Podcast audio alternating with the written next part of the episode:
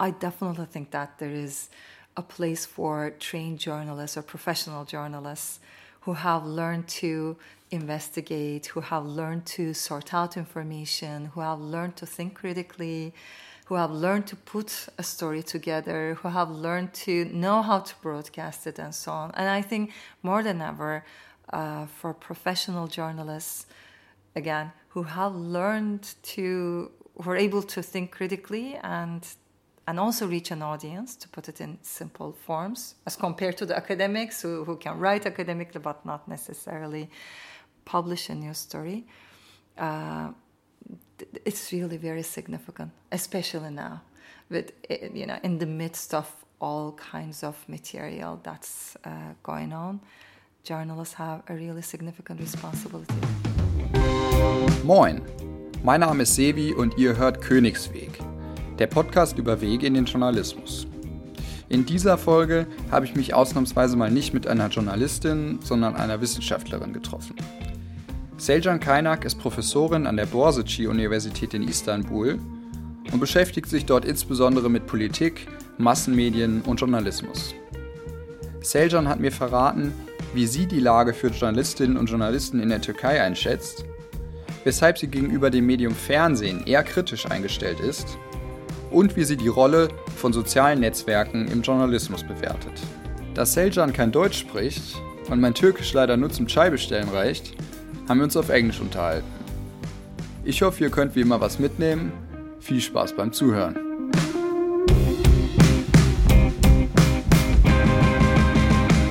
Today we are at uh, Boğaziçi University in Istanbul, the leading university of Turkey. I'm talking to uh, Selcan Kaynak from the Department of Political Science and International Relations.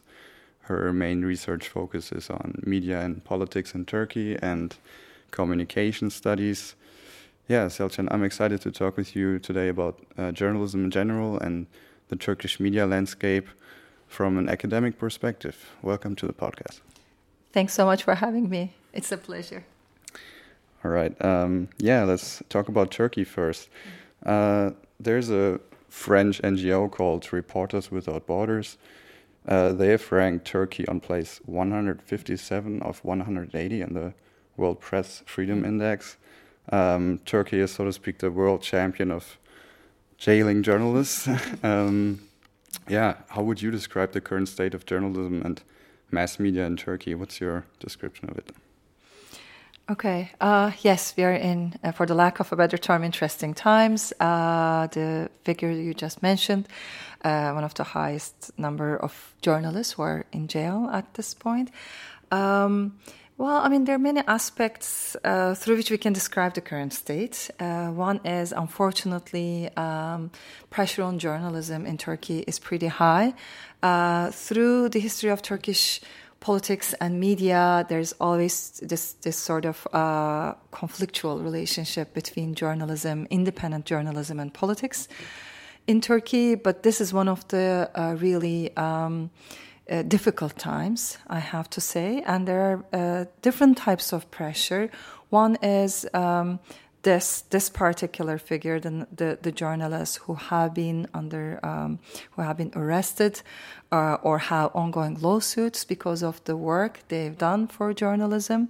So that's that's one of the main dimensions that we refer to the current state as a crisis. Uh, another dimension is. Um, the ownership patterns in Turkish uh, news media. Um, this again the the links between politics and uh, news news media in Turkey has always been close, but currently, um, for the last say ten years, uh, the concentration in ownership has been intensified really, and at the moment, uh, the links between um, those in government or linked to the government uh, and the media institutions are really uh, very direct um, you know, there are different figures, but almost, you know, almost all mainstream news organizations are linked with corporations who have direct ties uh, with the government. So uh, the venues for independent journalism, especially for the mainstream news media, are really very restricted. Uh, and there are um, forms of digital journalism, though, that are outside uh, the space that we, we can talk about. So, the second dimension of the crisis is really direct ties um, to those in power. And the third one is again, this, this has been happening for some time, but uh, journalists who have um, produced in some ways uh, independent forms of journalism or those who have questioned the existing policies have lost their jobs. So there's no uh, professional security for, for journalists. So that has led to uh, forms of self censorship. Uh, so that's the that's the third dimension really, and for for so young people who aspire to become journalists, it's a really tough field, I have to say. Okay, so intimidation by the government, uh, ownership patterns, um, also economic uh, influences, and uh, self censorship. All right. Um, do you think the Turkish media landscape will be uh, able to recover somehow, maybe after a change of government, uh, after political change? Um, we do hope that, uh, at least that there will be some recovery. Uh, maybe if there is a change in the current state of affairs, say there might be at least like some kind of um, you know widening space for journalists to operate, basically, uh, because even for um, you know the mainstream news media, any form of journalism that actually tries to acquire information about what is happening or ask questions have been restricted. Um, there are various jokes about this even at this point. Uh, for example, newspapers uh, being published with the very same headlines, newspapers directly, you know, operating as official uh, outlets of the government, so on and so forth. That goes for television channels as well. They are basically, uh, most of them function as reporting what the officials uh, say. Uh, so there is no room for journalism. So there might be a change in that. If, if again, the current dynamics and the, the way that the government operates change, at least there will be some kind of uh, examples of journalism, at least. So that might be one. But even, you know, where I might be more optimistic again is forms of digital journalism mm-hmm. that provides more space. And actually, at this moment, there are uh, some venues that we do journalists do publish and do their work so you know against the sort of more uh, dark uh, state uh, of things there's still of course journalists who do publish who do uh, inquire about various kinds of stuff but that's mostly digital journalism yeah i also feel like uh, here in turkey journalists really have a really bad reputation, mm-hmm. and that a lot of people uh, lost, um, you know, their trust into the into journalism and the mass media itself. Uh, there's not a lot of credibility left. And also, if I've told uh, people here, you know, I want to become a journalist, mm-hmm. people have asked uh, what I want to do. Uh, they were always really uh, confused, mm-hmm. distracted when I said, well, you know, mm-hmm. I want to go into journalism, and um, didn't understand that at all. So um, yeah, wh what do you think? Where does this lack of trust come from? Why is it has it such a bad reputation? Um, that has a history, of course. It's not a new phenomenon. In Turkey, some scholars claim that uh, media has never been the fourth estate. It always was linked to politics or politicians directly, and there are several reasons. One, uh, the professional professionalization in journalism has been relatively late in Turkey. Even you know, education for journalism or journalism schools uh, has been sorry, ha, they've been established relatively late. Um, job security has always been low for professional journalists. Um, and also, there has been sort of direct ties again to to politics, but also others, um, academics or even other forms of celebrities, worked as journalists um, in the past. So that kind of um, how to say uh, professionalization in terms of having their own uh, space to be educated, to practice their job, etc., has never been that strong. Uh, unionization also has not necessarily been uh, protected as well. And for all these reasons, the reputation in society for journalism as its own profession that you get you get the education and you have the independence to uh, perform it has not really been established in Turkish society. Though, having said this, um, from 70s and 80s also, there have been journalists who have acquired prestige for the public because of their the quality of their publications, because of their in investigative reporting, because of their intellectualism, and so forth. So we do have journalists uh, in Turkey who have been appeared in, in the eyes of the public as significant intellectuals that continued to diminish from 90s on and, and one of the reasons is i think that this has happened in other contexts uh, the neoliberal uh, neoliberalization in economy changed the media scene in Turkey. Uh, a lot of sort of independent news organizations, newspapers, for example, have been acquired by larger corporations, and they cut the budgets for investigative reporting or foreign correspondence, cut the number of full-time journalists, for example. Um, diminished the paycheck for significant journalists so they instead they acquired you know other uh, media personnel who could just be replaced by anyone.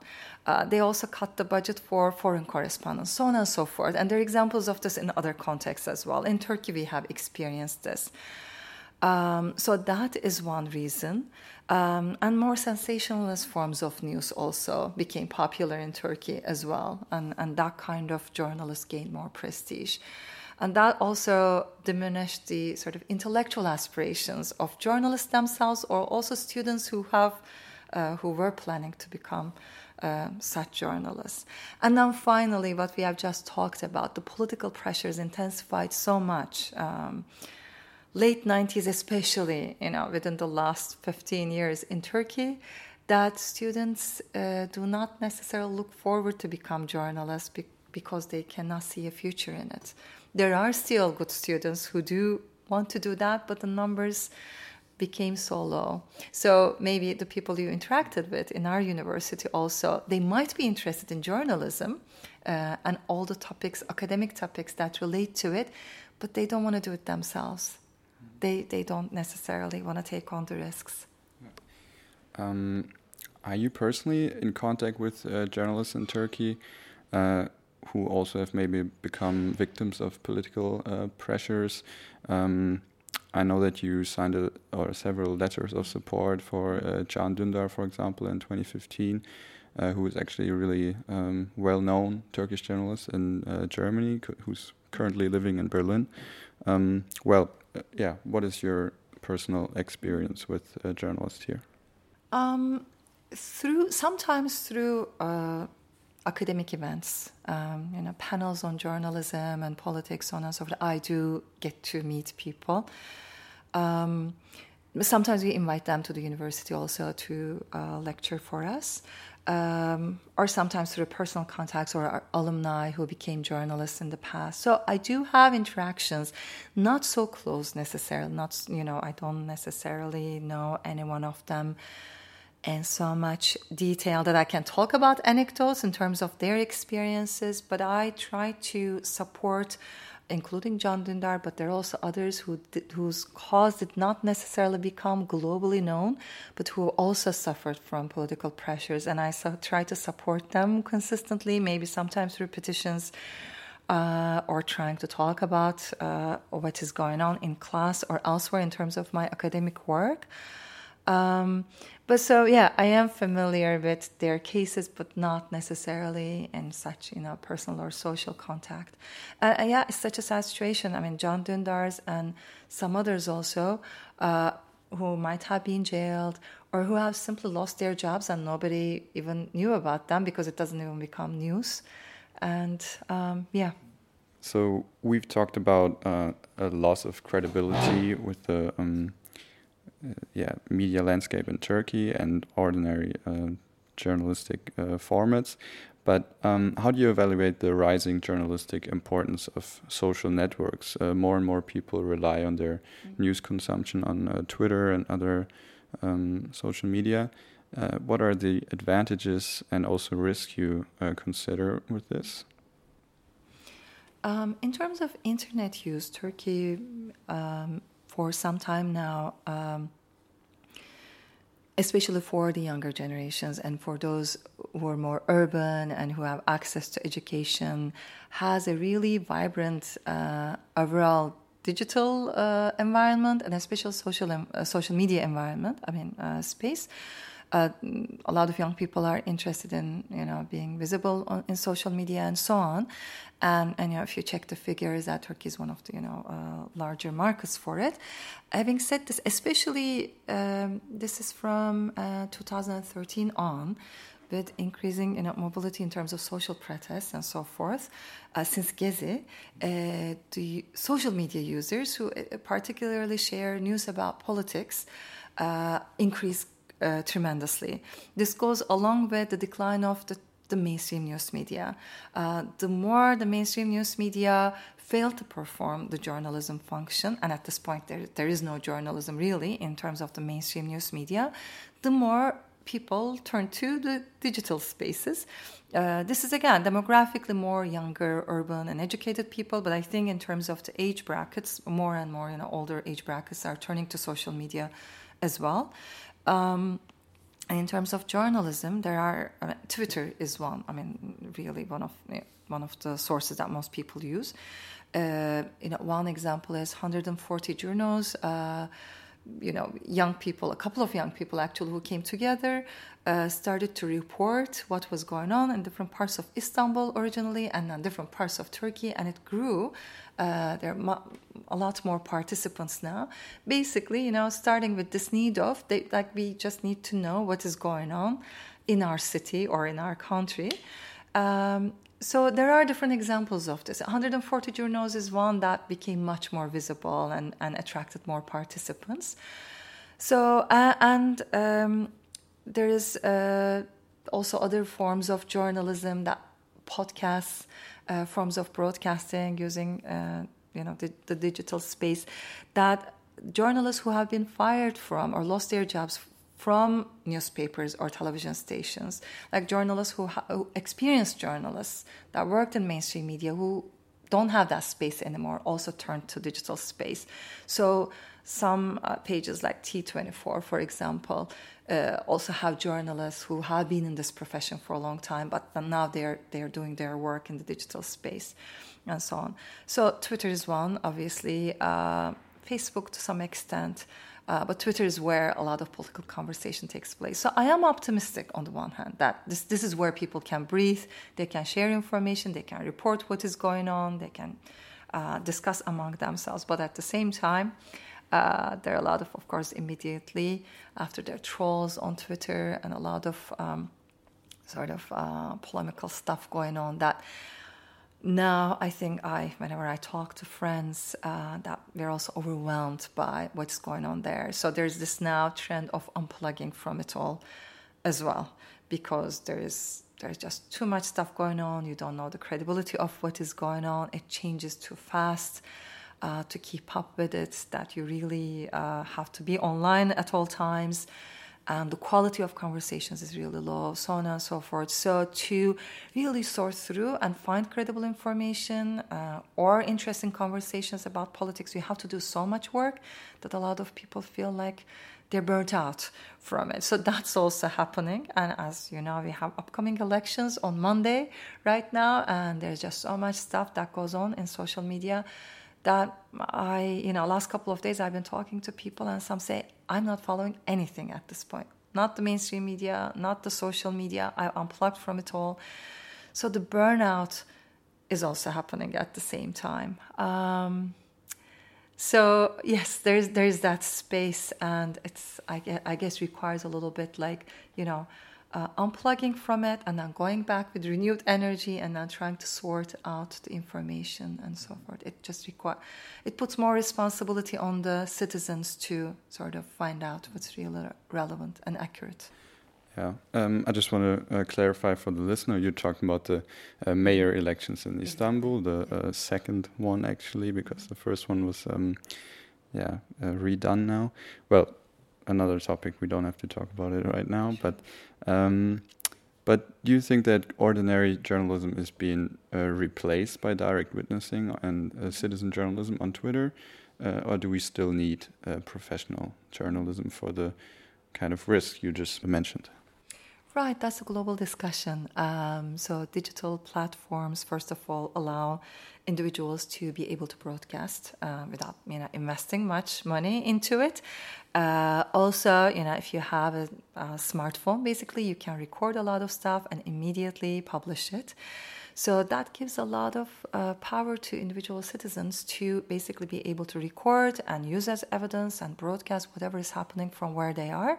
You don't have to be a trained journalist to, uh, again, to report uh, stuff wherever you are or even to travel and report it. And, and also you can share it immediately with large networks. Um, so it's empowering uh, on the one hand. But at the same time, again, credibility of information, what is broadcast, what uh, spreads so fast, um, is uh, also, um, you know, uh, for a lot of us, uh, you know, requires us to think twice about what we get as information. And as you know, there's like all different stories about uh, fake stuff being produced, um, and even when they're corrected, a lot of audience only remembers what was spread in the first place, so on and for, so forth.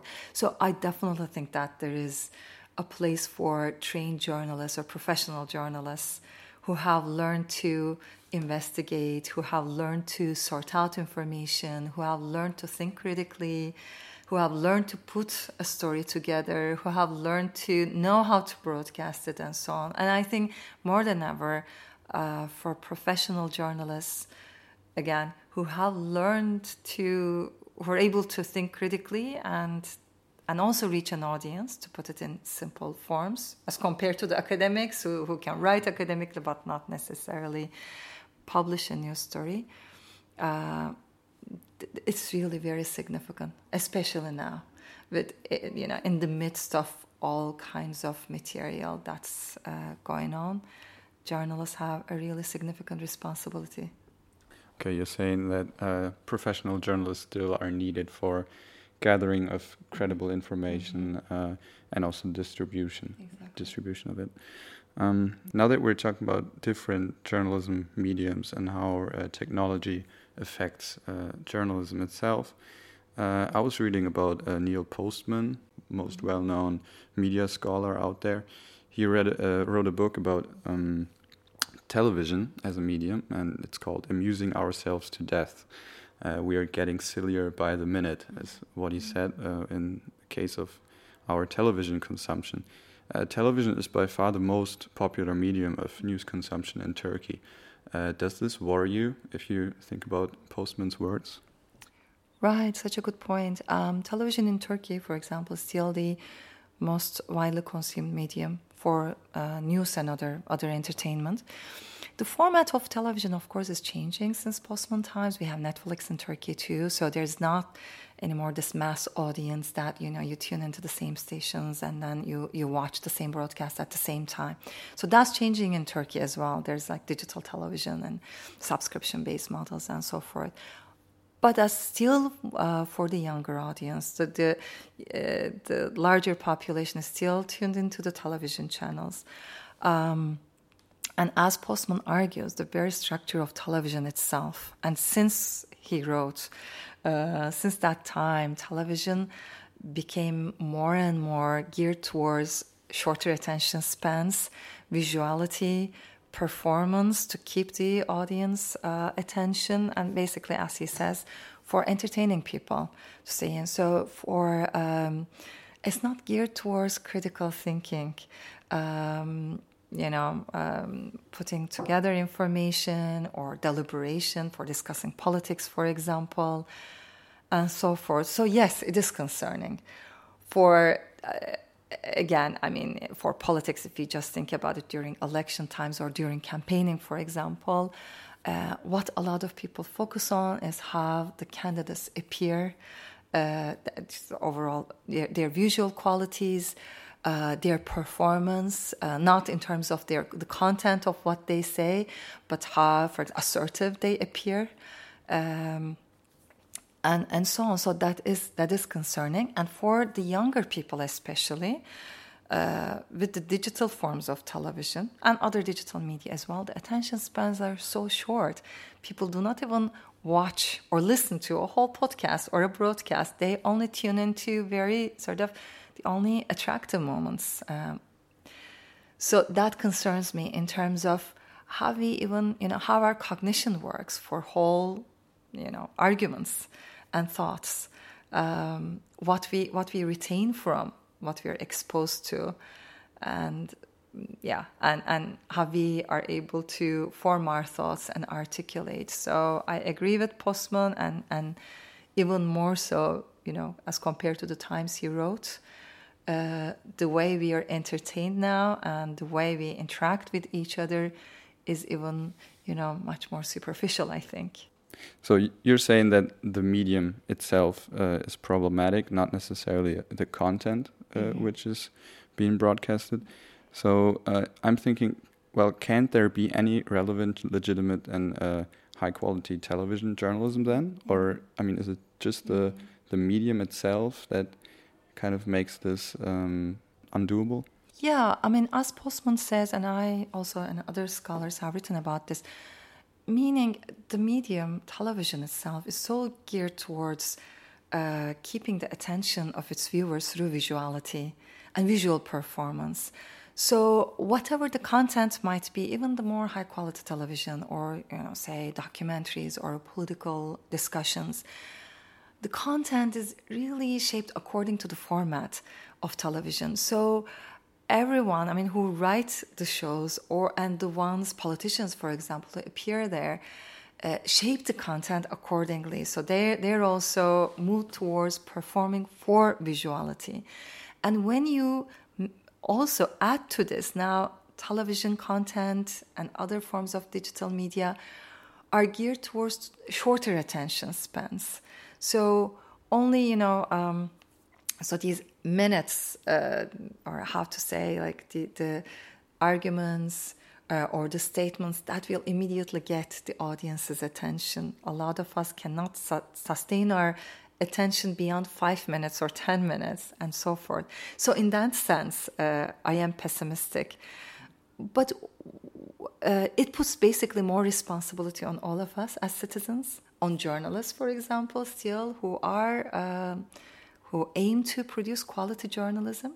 Uh, so basically, they need to do more work to you know investigate their material, put it together still in a more uh, in a in a credible, uh, in a thorough uh, version and not necessarily get carried away by by the more entertaining and sensationalist forms of journalism. They just have to be more how to say um, more careful, more kind of careful and to stand their uh, place basically, mm-hmm. so that they will still provide the quality journalism. And likewise for the citizens. We just have to be our audience members. I mean, entertaining material, of course, we all consume. It's not that we don't, but uh, for stuff that matters, like politics, for example, political debate, or whatever we care about, the environment, uh, or the economy, or other forms of social policy, we just have to force ourselves to uh, sustain our attention, to read through information, to think through that material, uh, and to be able to, you know, articulate our thoughts um, in a more, in a deliberate manner uh, and so on. Uh, it's just more cognitive work, basically. Yeah, but uh, I mean, don't we still need new technologies and uh, multimedia journalism in order to yeah. Uh, keep journalism relevant and reach reach people?